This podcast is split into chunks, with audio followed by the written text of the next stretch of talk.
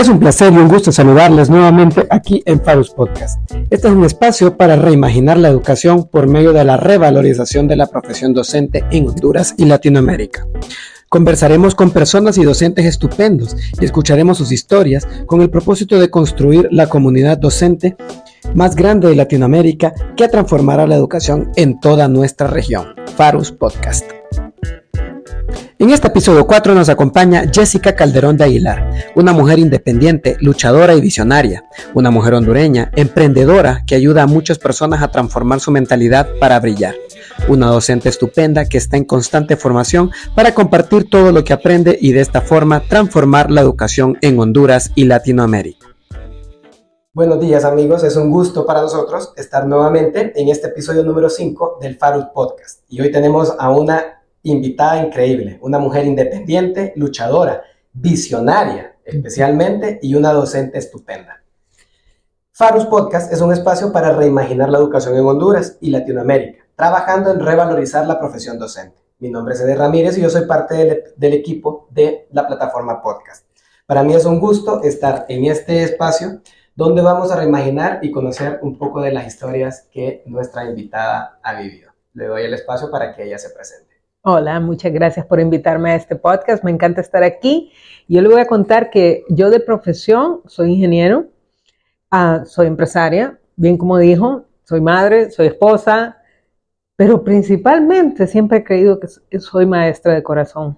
Increíble, nunca en mi vida hubiera estudiado para ser maestra, pero al final uh, he dado clases por muchos años, a eso me dedico y fue algo como que me encontró. Uh -huh. Es interesante porque la docencia, Jessica, es una vocación es una que vocación. nos encuentra, justamente. Muchos, muchos de nuestros invitados nos han contado eso. Nunca me hubiese imaginado estudiar para ser docente. Uh -huh. Fue algo por accidente. Tuvimos a una persona que nos decía en el segundo episodio que él quería ser cazador. Híjole. eso sí Entonces, eso son cosas, sí. planes de vida diferentes, pero la docencia al parecer se encapricha y nos encuentra. Así es, es una pasión. Y yo, yo trabajo en desarrollo de personas y me gusta mucho ver los talentos, me fascina. Y tengo un hijo de 16 años y él tiene, la, tiene el corazón de, de maestro. Ah. Cuando lo llama uno, él empieza a explicar las cosas y todo eso. Entonces ya uno le va viendo como la habilidad. Uh -huh. sí. Es interesante y lo importante que estamos manejando en el proyecto Farus, Jessica, es cómo podemos revalorizar esa profesión docente. Me que encanta. ya realmente no sea que nos encuentre por accidente, sino algo importante que usted decía ahorita, identificar el talento. Así es. Ver a los niños cuál es su habilidad y orientarla hacia esa dirección. Y honestamente me parece muy importante lo que está haciendo Eder porque nosotros um, socialmente clasificamos las cosas. Entonces, tenemos profesiones que las tenemos como en un estándar más alto, por decir algo, ah, es ingeniero, o trabaja que, uh -huh. con tecnología, qué sé yo. Pero honestamente, ¿qué es lo que hacen las sociedades? Eh, son los maestros, ¿no? Imagínense que si un maestro me, me, agarra a mi hijo de los 3, 4 años, eh, esta es todo lo que él le dé, va a ser una gran parte de la formación de mi hijo para toda la vida, ¿no? O de una persona, de cualquiera. Y, y tenemos maestros hasta que terminamos la universidad y después. Entonces, eh, realmente es algo muy importante que, que una persona pueda decir, ¿sabes qué? Eso es lo que quiero hacer y que se dedique a ello, ¿verdad? Uh -huh, exactamente. Entonces, también el espacio Farus Podcast, Jessica, es para inspirar a uh -huh. otras personas que nos escuchen a que se den cuenta esa tarea de educadores constantes, permanentes que tenemos, pero también de aprendices, que nos ayude a siempre aprender para poder compartir ese aprendizaje con los demás. Entonces, Jessica, ya arrancando, ya hasta cierto punto contestó la primera pregunta que le iba a hacer, pero para profundizar un poco más, ¿quién es Jessica? ¿Quién es Jessica Calderón? Pues como mencioné, soy empresaria, eh, soy conferencista, ese, a eso me dedico. Mi empresa se dedica a desarrollar personas, soy coach profesional, me certifiqué y me gradué en Estados Unidos, estudié con maestros americanos, europeos. Tengo una acreditación norteamericana como coach de la um, organización más reconocida, digamos. Y esto lo menciono porque el coaching es una profesión no regulada, así que hay muchas personas que dicen que son coaches, pero realmente no, no, no se han formado. No sí, sí, pero es algo muy serio, o sea, sí. es un proceso serio. Um, tengo pasión, como estaba mencionando, por el desarrollo de la gente. Me encanta, creo que viene de mi corazón de ser maestra. Uh -huh. Y para ello, pues eh, me dediqué a estudiar mucho algo interesante, porque soy ingeniero industrial, como mencionaba, luego saqué una maestría en administración, pero mi especialidad es en liderazgo. Y para poder desarrollar personas líderes que pueden ser tanto empresarios como ejecutivos en organizaciones, y cuando digo empresarios me refiero a, todas estas personas que quieren hacer de alguna forma en su vida negocios. Entonces puede ser autoempleados, empresarios, fundadores de empresas, emprendedores, me encanta. Pero ah, me di cuenta que necesitaba trabajar muy, muy a lo profundo porque eh, tenemos muchos paradigmas en nuestra mente. Entonces me especialicé en, en neuroliderazgo, neurocoaching, en psicología positiva aplicada, y mi pasión es el mindset. O sea, me encanta ayudarle a las personas a crecer, a desarrollar sus capacidades, sus habilidades, a verse diferente y a ver el mundo diferente. Por eso, Jessica, cuando tuve la oportunidad de conocerla en el evento del 8 de marzo, me, me, pareció muy interesante todo lo que usted compartía. Además que el evento era para la conmemoración del Día de la Mujer, no celebración, sino conmemoración. Y usted mencionó muchas cosas importantes. Y parte de eso, como usted lo dice ahorita, es la cómo poder transformar nuestra visión para generar un impacto positivo en, el mundo. Entonces creo, Jessica, y quiero que, que, platiquemos en, este, en esta dirección, realmente la profesión docente en toda Latinoamérica se ha demeritado increíblemente. Con solo decirlo, Jessica, que no es lo más importante, pero no podemos pretender que alguien que gane un salario muy bajo vaya con ganas a trabajar, ¿verdad? El promedio del salario docente, Jessica, en educación preuniversitaria es de 450 dólares en Latinoamérica. Es que no es, no es que no sea importante. Si nosotros nos vamos al tema de desarrollo, que es lo que a mí me gusta, um, Abraham Maslow, un famoso psicólogo, decía que tenemos necesidades y, si no vamos a pasar a las superiores si no cubrimos las inferiores. Y las inferiores son las necesidades de mi alimentación, mi casa, mi vivienda. Entonces, no puedes tener a una persona esperando lo mejor de ella cuando está preocupada porque no le ajusta el sueldo, ¿me entiendes? Y honestamente en Latinoamérica, lamentable, muy lamentable, eh, como te decía, estas profesiones se ven como de menos, digamos, ¿no? Y es muy duro, es muy triste, porque imagínate que tú le estás poniendo las mentes de tu país a estas personas y no les estás pagando. Lo mismo pasa con otras profesiones que son tan valiosas, eh, enfermería, las profesiones, es como de impacto social, ¿no? Eh, y son de vocación. Todas estas profesiones son de vocación. Entonces, eh, sí es un problema grave, la verdad. Qué, bueno que no es mi campo, porque es, duro. el proyecto Faros nace, Jessica, desde haber observado personas cerca de nosotros y visualizar, estamos menospreciando la, la profesión docente. ¿Qué podemos hacer para revalorizar esa profesión docente? Entonces nosotros aquí en Faros, Jessica, vemos al docente desde una perspectiva integral. Justamente no solo esa persona que estudió en la universidad y que le va a dar clases a mis hijos, sino que ese docente, así como usted lo platicó al inicio y se presentó, que es mamá, que es papá, que es hijo, que es hija, sobrino, sobrina, tío, tía, tantas dimensiones de la vida del ser humano. Claro. Que si no están atendidas, están desatendidas, están precarizadas, como usted lo dice, no podemos pretender que van a atender bien a nuestros niños que son el presente el futuro el presente y el futuro. Yo creo que un buen punto, obviamente hay muchas aristas y, tienes un gran trabajo, Eder, porque vas a tener que, no sé, hacer injerencia con los gobiernos, creo, con la sociedad. Pero te voy a contar que se nos olvida el tremendo impacto que un maestro tiene en la vida de, de las personas a lo largo de su vida. Yo soy el resultado de muchas personas que impactaron mi vida y la mayoría fueron maestros. Te voy a contar que la primera persona que impacta mi vida en ese sentido es mi, abuela. Mi abuela era maestra. Ella vivía en Danlí, en Moroselí, un pueblo de, ahí, en Paraíso. Y fíjate que eh, tuvo cinco hijos. Eh, de sus hijos, dos son del área docente. Mi madre es enfermera, mi tía es enfermera también y la otra es odontóloga. Mi mamá estudió para maestra, pero no le gustó, enfermería. Pero fíjate que eh, mi, mi abuela fue directora, fue maestra y fue directora. Después ella se movió a Tegucigalpa para que sus hijos estudiaran y, y, trabajó en las escuelas. Impactó la vida de miles de personas. De hecho, te voy a contar que mi tía, que es enfermera, también fue maestra universitaria. Entonces tengo o sea, tengo una familia de maestros. Es familiar, el tema, tema, de la docencia. Yo creo que de ahí me viene, ¿no? Eh, y fíjate que mm, Eh, de ahí tuve, yo recuerdo claramente mi maestro de matemáticas, se llamaba Tilio, ya murió, y murió muy joven él, y fue una persona fundamental en mi vida. Yo, yo viví una vida difícil cuando era joven, y yo recuerdo que yo estaba en un colegio que honestamente el nivel no era tan fuerte, yo era una persona que me gustaba estudiar, me gustaba... Y, y, él lo notaba y entonces él se acercaba a mí, me daba tareas extras, me ponía otras cosas, trataba de que yo creciera eh, en otro sentido. Luego una persona que impactó mucho mi vida, o sea, te, puedo hablar de muchos maestros, pero, y los recuerdo, pero después eh, tuve la oportunidad de, cuando fui a la universidad, uno de mis maestros fue el ingeniero Luis Zelaya, fue presidente de Unitec también. Y ah, era impresionante, o sea, sus clases eran maravillosas, o sea, yo quedaba, wow, yo, yo anhelaba. Como te digo, yo soy maestra de corazón, así que desde muy niña admiraba, y me encanta la palabra, entonces admiraba a la gente que hablaba bien y el ingeniero hablaba muy bien. Y mm, luego tuve la fortuna, y mira esta fortuna que, que tú lo dijiste, ser aprendiz, que yo empecé a trabajar en la universidad y fui, él era mi jefe directo. Y él me tomó como aprendiz, entonces yo era su asistente de cátedra. Fui su asistente de cátedra dos años, casi tres años.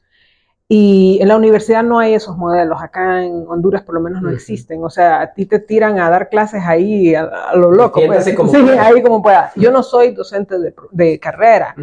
yo, yo fue que empecé en la universidad a dar clases. Y fíjate que estar con él dos años y medio, casi tres años, escuchándolo, como estructura. Y él también es natural, o sea, no es que aprendió docencia. Uh estudió pedagogía. Pedagogía, perdón. Entonces, pero fue impresionante y a mí eso me formó, me marcó increíblemente. Yo disfrutaba escuchar las clases de él y cuando yo después impartía mis clases, me encantaban y, eran duras mis clases. Yo daba clases a la una de la tarde a, universitarios que llegaban a dormir ahí y daba clases de ingeniería, imagínate. Entonces, em, para mí el reto era mantenerlos despiertos y me encantaba, o sea, lo disfrutaba realmente. Entonces, como te digo, hubo gente que marcó mi vida que eran docentes, que yo te puedo asegurar 100% que yo soy lo que soy el día de hoy por estos maestros que tuve en mi vida. Eso lo hemos platicado con los otros invitados que hemos tenido en el Fabulous Podcast, Jessica, la importancia y el proceso transformador que tiene un docente en la vida de un niño, en la vida de un joven, en la vida de un adolescente y en la vida de un adulto, ya de un adulto joven, que parte del, trabajo que usted, ha, que usted ha hecho como docente. Y esa, nuevamente quiero retomarlo, Jessica, esa, ese, ese papel de aprendiz constante porque creo que el que tiene la sencillez de reconocerse como ese aprendiz constante va a tener la sencillez y reconocer la importancia de su tarea de educador también. Exacto, y te voy a contar que yo, yo trabajo con líderes y uno de los principios fundamentales que tenemos para los buenos líderes es que tenga una mentalidad de aprendiz. Porque si tú crees que ya te las sabes todas, estamos en nada, estamos fritos. Entonces yo hoy, eh, ya ratos me pega el sol, no voy a decir mi edad, pero ya ratitos, y tengo mis maestros. O sea, tengo maestros, eh, ahora no les llamo maestros porque no estoy oficialmente en una universidad, pero se llaman mentores. Mm. Los contrato, nos reunimos y me ayudan a crecer y tomo clases. De, hecho, el año pasado me certifiqué de nuevo en, psicología positiva, te comentaba, aplicada. Y me, este año tuve un curso, un programa espectacular de neurocoaching de unos españoles, pero una gente bella, o sea, son coaches, son empresarios, son profesionales, pero tienen un corazón para enseñar, estudiar neurología, neurociencias aplicadas, para uno que no es de ese campo es dificilísimo. Y me lo enseñaron como que era niño chiquito. O sea, y la, la, la mentora de Amémole decía, mire, vamos a explicar las partes del cerebro y vamos a hacer mnemotécnica. Y decía, y esta parte es así, y esto es así, y acuérdese de la mano, y acuérdese este movimiento. Y luego nos decía, vamos con los colores. Pero me quedó tan claro y esa es la magia que hace un maestro. Exactamente. Creo que eso, eso es fundamental, Jessica, para poder revalorizar la profesión docente.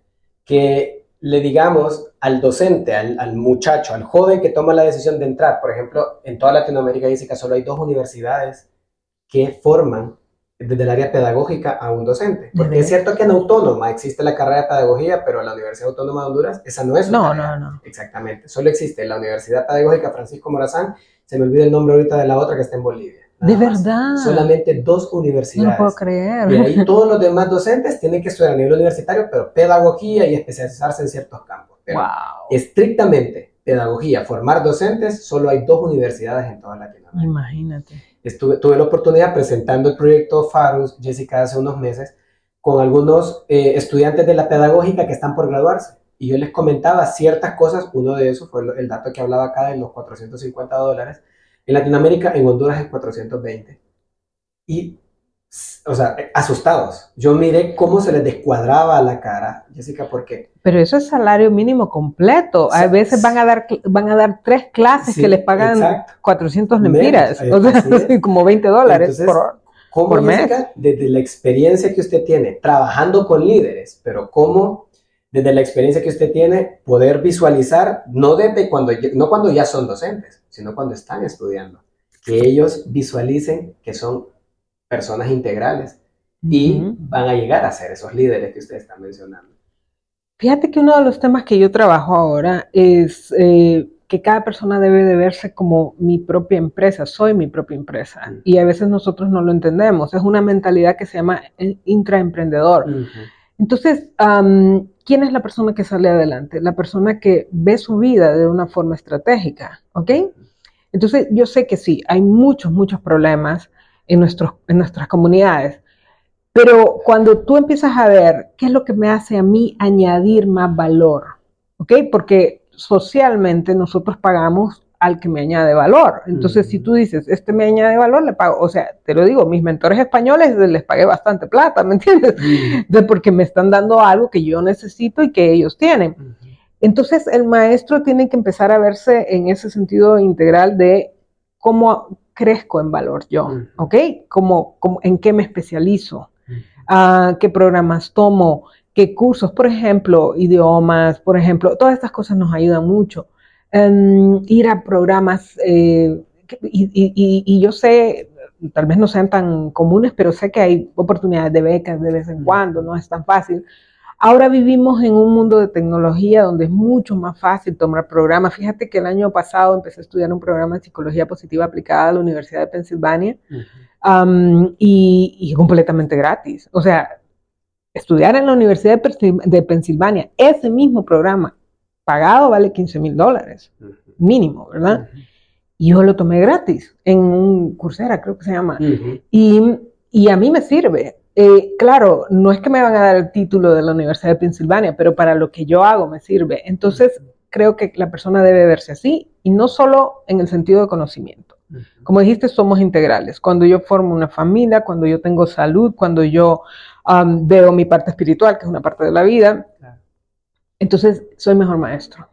Y recuerda que nosotros como maestros, porque de alguna forma soy maestra, um, le estamos dando un pedazo de esta vida nuestra a, a nuestros alumnos. Claro. Entonces ellos aprenden y sabes que muchos de mis um, alumnos, clientes, ¿verdad? Me dicen, o sea, los, muchos de los cambios que ellos hacen no son por lo que les enseño, sino por lo que ven en mí. ¿Ves? Entonces esa integralidad del docente hace que sea mucho más valioso. Y eso también te abre oportunidades, Claro. ¿ves? Que, que tal vez no las tendrías. Por ejemplo, hay, qué sé yo, una plaza que requiere que sepas de estas materias, pero requiere otros elementos, ¿quién se la va a ganar? Eh, pues, en teoría, el que está más capacitado, ¿verdad? Obviamente, como dijimos, hay un tema de gobierno que no Sí. nos vamos a meter, ¿verdad? Pero, Claro. pero, pero es una economía de, de mercado. Entonces, si tú tienes más capacidades, más habilidades, más, más estudios, etcétera, eh, vas a estar más capacitado, pues. Claro. Y vas a- Entonces, por eso, por eso, Jessica, nosotros en el proyecto, y repito esto constantemente, porque vemos al docente como ese ser humano integral y no, no, no solamente vamos a colaborarle en la parte pedagógica, Jessica, sino que también el proyecto Farus es un proyecto multiplataforma enfocado en ayudarle al docente también, en esa parte integral, ayudarle a que aprenda a usar la tecnología. Ahora que Súper estamos bien. con este tema de la inteligencia artificial desarrollándose a, a pasos agigantados, pero también la parte humana, Jessica, la parte emocional, la parte psicológica. Y una cosa fundamental, que no es lo más importante, pero si no, no podemos vivir, aprender a manejar nuestro dinero, Jessica. Oh, La parte claro. financiera. La mayor parte de docentes no reciben una formación adecuada para manejar. Y sí, nadie realmente no nos enseña. Te voy a contar que uno de mis programas más importantes que trabajo con, con líderes, como dije, y puedo hacerlo con docentes, con, con cualquier persona, se llama Mind Smart Leader y justamente trabaja todas estas aristas que tú acabas de mencionar. Hablamos de liderazgo, pero también hablamos de bienestar. Hablamos de cómo la persona tiene que mantenerse bien en su salud. También hablamos de su resiliencia y su inteligencia emocional. Porque, ¿qué crees? Es la combinación de esas cosas las que nos hacen vivir mejor. ¿Ok? Porque el problema es que, oye, la profesión docente es una de las profesiones más desgastantes y demandantes que existen. O sea, manejar jóvenes, manejar niños, no digamos. Yo trabajé con universitarios de, casi último año, dos últimos años, es diferente. 22, 23 años. Sí, o sea, yo no tengo mucha paciencia para trabajar con jóvenes. Me acostumbré a que cuando yo hablo me escuchan. Los jóvenes, cuando uno habla, hacen de todo, ¿verdad? Entonces, los chicos, ¿verdad? cada, quien tiene su fuerte, ¿no? Sí. Es desgastante, es demandante, es una profesión que implica mucho dar emocionalmente. Entonces tienes que trabajar en todos estos campos. Y el problema del dinero, obviamente, si no, lo que entra no ajusta, pero si además lo que entra no lo sé administrar, wow, es un problema grande, grande, grande. Y otra cosa que te voy a decir, yo dejé la academia formal en el año 2008. Cuando yo dejé la academia, apenas iba entrando fuerte, o sea, ponle, ya estaba fuerte, pero todavía no era así, eh, lo que era el Internet. Eh, cuando yo empecé la academia, que fue en el año 98 por ahí, ya rato me pegué el sol, ¿verdad? Em, voy a llegar a un punto importante. Uno era el maestro que sabía todo porque llevaba un libro. ¿Ves? Y estaba el libro y estabas tú. Y no había internet. Mm. ¿Me entiendes? En el año 2008 que yo dejo la academia, ya tú tenías que pensar muy bien lo que le ibas a decir a un alumno, ¿ves? Porque ya no le ibas a decir eh, cualquier, me saco de la manga cualquier locura, ¿no? Dios mío, los maestros que les tocó en esta época, agárrense. La tienen, difícil. Y aquí es donde nosotros tenemos que ir a habilidades superiores. O sea, ya la información no es lo que te va a, dar el extra. Tienes que empezar a enseñarles eh, a pensar diferente, a trabajar con las cosas. Recuerda que nosotros, y el modelo educativo viene de la revolución industrial, donde a la gente había que enseñarle a hacer las cosas pero eso ya casi que lo superamos, ¿me entiendes? Entonces ahora nosotros tenemos que elevar a las personas a otro nivel. Acabo, tengo un podcast que luego vamos a hablar de eso, pero acabo de sacar esta misma semana un, bueno, no sé cuándo vas a sacar esto, pero acabo de sacar un, un episodio que se llama Cómo manejar el juego de la inteligencia artificial y le puse, el chat GPT es tu amigo o es tu enemigo. Y yo me dedico a la formación te voy a decir que el ChatGPT, yo me, yo no, yo decía, ah, no quiero, no quiero trabajar con eso, pero después me decidí y me fascina. O sea, es mi asistente virtual más espectacular y yo no es que saco y copio y paste. Si yo como escribí en ese artículo, la inteligencia artificial es artificial, ojo, solo es tan inteligente como la persona que lo usa. Así es. Entonces, ¿qué es lo que pasa? Si nosotros vamos a las aulas como maestros, como catedráticos y no estamos preparados tecnológicamente. Créeme que estos chicos dominan todo esto en un celular, ¿ok? Entonces sí necesitamos nosotros ponernos al día y ver la tecnología no como un usuario, sino como cómo uso yo esa tecnología para desarrollar a mi gente. Sí, como, como una herramienta que me permite sacar el máximo provecho de lo que yo he aprendido, de cómo yo me he formado, que era una de las cosas que me ha llamado la atención desde de, su, de, su, de su plática, el tema de la experiencia. Todo lo que yo he aprendido de la gente que viene atrás de mí, que me ayuda a ser lo que soy, pero ahora, ¿cómo agrego valor yo a eso que soy? Para convertirme en una mejor persona más adelante. Me parece interesante, Jessica, y quisiera que, que la gente también conozca un poco más de ese 2008 hacia acá, el desarrollo que ha tenido oh. Jessica, ya no como esa docente de un aula de clases, pero como esa educadora, como esa maestra de, vocación, que ve, identifica talentos en estas personas que aunque sean sus clientes, al final son personas que andan buscando ser mejores y esa es la tarea del docente. ¿Cómo ha vivido eso estos años, Jessica? Y si nos pudiese contar la historia de alguna persona que haya marcado y que haya potenciado y reenergizado ese deseo suyo de seguir en esa línea? Pues te voy a contar que mi historia realmente comienza con mi papá, eh, cuando yo tenía 10 años, cuando mi papá, nosotros vivíamos una vida de clase media, digamos, relativamente acomodada, y mi papá decidió poner una empresa cuando yo tenía más o menos 10 años, y como le digo ya a la gente, bueno, casi un poco hablo, pero de esto, pero nos fuimos a pique, porque ser empresario es súper difícil. Entonces, pasamos de una clase media como a una clase media bien sufriente, ¿verdad? Entonces, yo pasé de esta escuela bilingüe donde aprendí inglés y todo a, una escuela de español que era la única que me podían pagar, a muchas dificultades en la familia y todo, pero, y es increíble, mi papá lo que puso como negocio era una fotocopiadora. Y fíjate que eh, los empleados éramos nosotros, mis hermanos y yo. Entonces, pero cuando él pone su empresa y mi, y mi papá luchó mucho, eh, él nunca se daba por vencido y yo lo vi trabajar.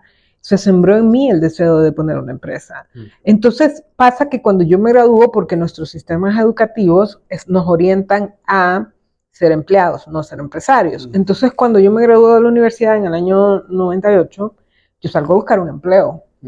Y yo siempre decía, algún día voy a poner mi empresa, algún día voy a poner mi empresa. Oye, me pasaron 10 años y no tenía empresa. Entonces un día, eh, recuerdo que iba caminando por una cafetería de la universidad y yo dije, y yo escuché a unos maestros. Ellos habían sido maestros míos y ahora eran colegas. Estaban hablando exactamente lo mismo hacía 10 años. Las mismas quejas, los mismos problemas. Y yo, y yo los quedé viendo y yo dije, Dios mío, si yo me quedo 5 años aquí, ya no me voy a ir, me va a dar miedo y, y, se, y, se, acabó mi sueño de ser empresaria. Ya tenía como, ponele, 33 años. Pongo mi renuncia, ¿verdad? Y me lanzo a ser empresaria. Mi primera empresa fue un fracaso completo porque yo no, no estaba conectada con quien yo era y yo pensaba, voy a poner una empresa cualquier cosa, o sea, me va, me, me va a ir bien. Con mi formación la voy a sacar adelante. La voy fija, voy fija. y me fue súper mal al año que quiebra mi empresa, eh, yo empiezo a pensar, ¿y ahora qué voy a hacer?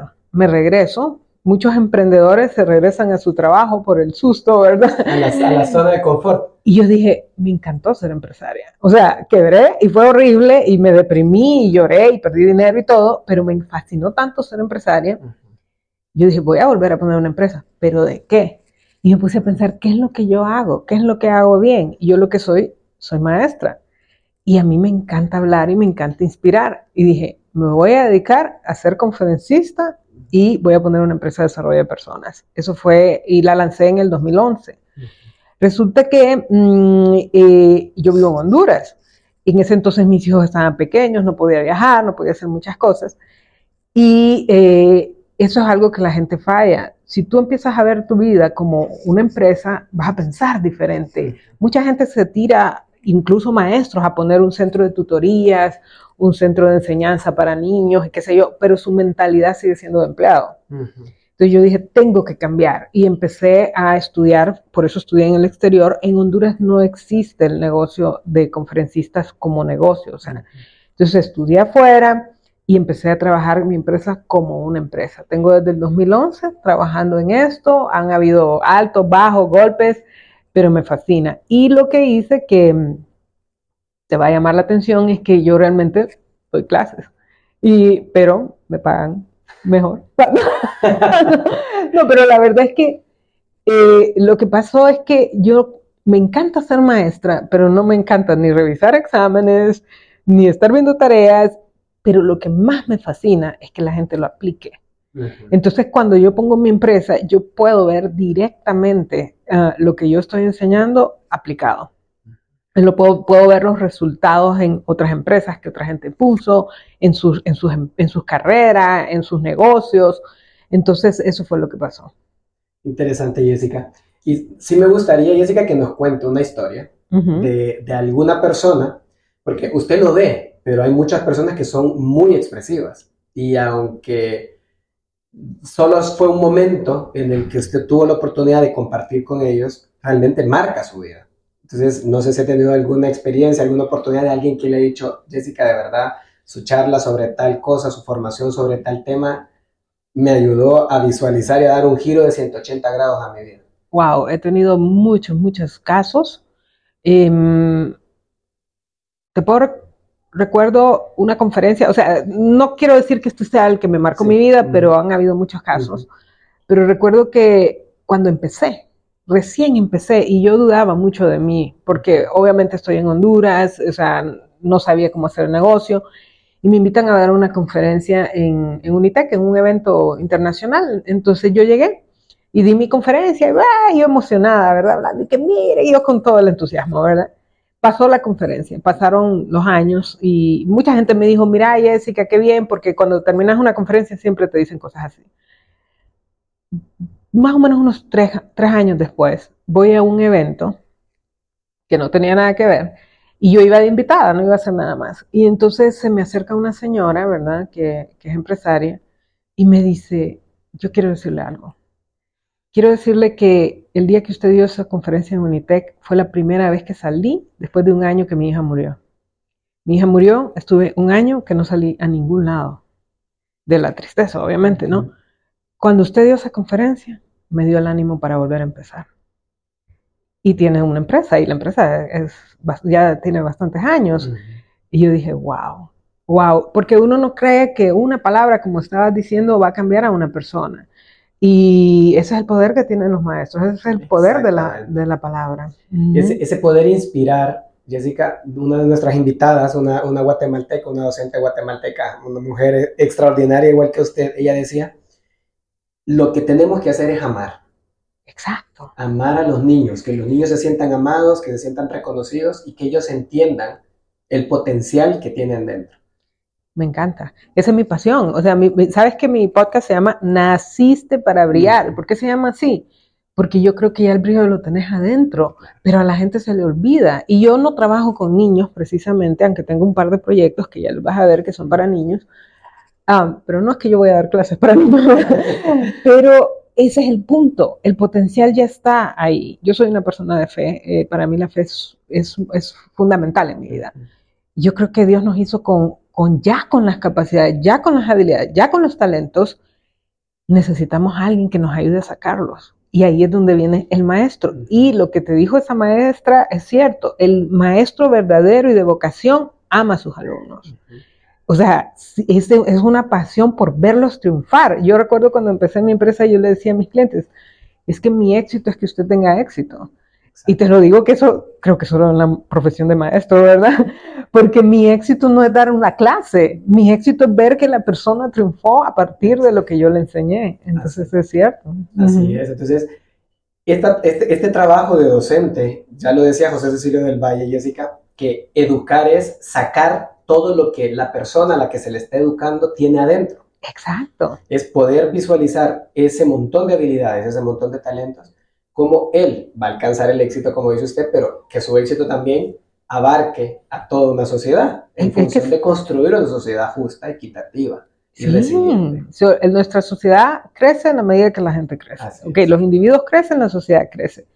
Y uno de los principios que nosotros enseñamos es que ya lo que necesitas para tener éxito está dentro tuyo. Lo que pasa es que nos hemos confundido y los maestros tienen un poco de responsabilidad con esto. Porque la gente ahora cree que tú vales porque tienes un título, que tú vales porque sabes que cinco idiomas, que tú vales porque sacaste dos maestrías. No, tú vales por lo que tienes adentro y todo lo demás te ayuda a potenciar lo que tienes adentro. Te voy a explicar que, gracias al Señor, yo me gradué de ingeniero industrial, tengo, me especialicé, pues mi carrera la mitad era de sistemas de computación, saqué una maestría en administración con especialidad en mercadeo, tuve la oportunidad de estudiar en Estados Unidos eh, para ser conferencista, estudié con conferencistas famosísimos. ¿A qué me dedico yo? Yo me dedico a hablar. O sea, a mí me pagan por hablar. Entonces, de todo lo que he hecho en la vida y todo lo que he estudiado me sirve para hablar mejor, que es mi talento. Eso es lo que está dentro mío, ¿me entiendes? Eso ya venía. Obviamente, he estudiado para hablar mejor también, ¿ves? Entonces, yo creo que eso es lo que vemos los maestros, lo de que tenemos el corazoncito de maestro, lo que vemos es ese potencial y le ayudamos a las personas a sacar ese potencial. Sí, importante, importantísimo eso, Jessica. Y ya para, para ir cerrando, Jessica, me gustaría, si usted tuviera carta abierta, Jessica, en Honduras, en Centroamérica, en Latinoamérica, para mejorar la educación, ¿cómo Jessica reimaginaría la educación en toda nuestra región latinoamericana? Ay, Dios. Le han dicho que hace preguntas difíciles usted. Un poquito. Fíjate que hay programas bien experimentales europeos eh, donde la educación es bien más individualizada. Y yo creo que yo, lo que pasa es que son caros, o sea, son súper caros. Y como me dijiste que tenía carta abierta, ¿verdad? Entonces, yo creo que yo trabajaría en eso, porque el problema es que por las condiciones, o sea, no solo es que el maestro tiene malas condiciones, tenés 50 alumnos, Dios mío, yo no quiero ni saber quién es cada uno, pero ¿cómo vas a poder sacar lo mejor de una persona si no tenés una interacción con una persona? Entonces creo que yo apostaría mucho a grupos pequeños, a programas que trabajaran en sacar los talentos de las personas. Yo soy muy, em, de hecho es uno de los temas que trabajo muy creyente del tema de fortalezas personales y del autoconocimiento. Entonces yo trabajaría en los niños en ayudarles a que ellos se conozcan mejor, que se valoren mejor y le añadiría mucho, mucho temas, estos que tú mencionas de inteligencia emocional, de autoconocimiento, desde niños. Eh, y para eso hay que formar al maestro en estos temas, todo lo que son habilidades blandas. Te voy a decir que cuando yo empecé en Honduras con mis temas, que son de habilidades blandas, eh, me, fue, fue horrible, porque no me entendían lo que hacía. Y yo soy ingeniero. Entonces, como, era como yo llegaba a los lugares y, y, recuerdo una vez en un corporativo muy grande de nuestro país, que no voy a decir el nombre, me atendió la persona de recursos humanos y me dijo, ¿y usted solo enseña habilidades blandas? ¿No tiene algo mejor?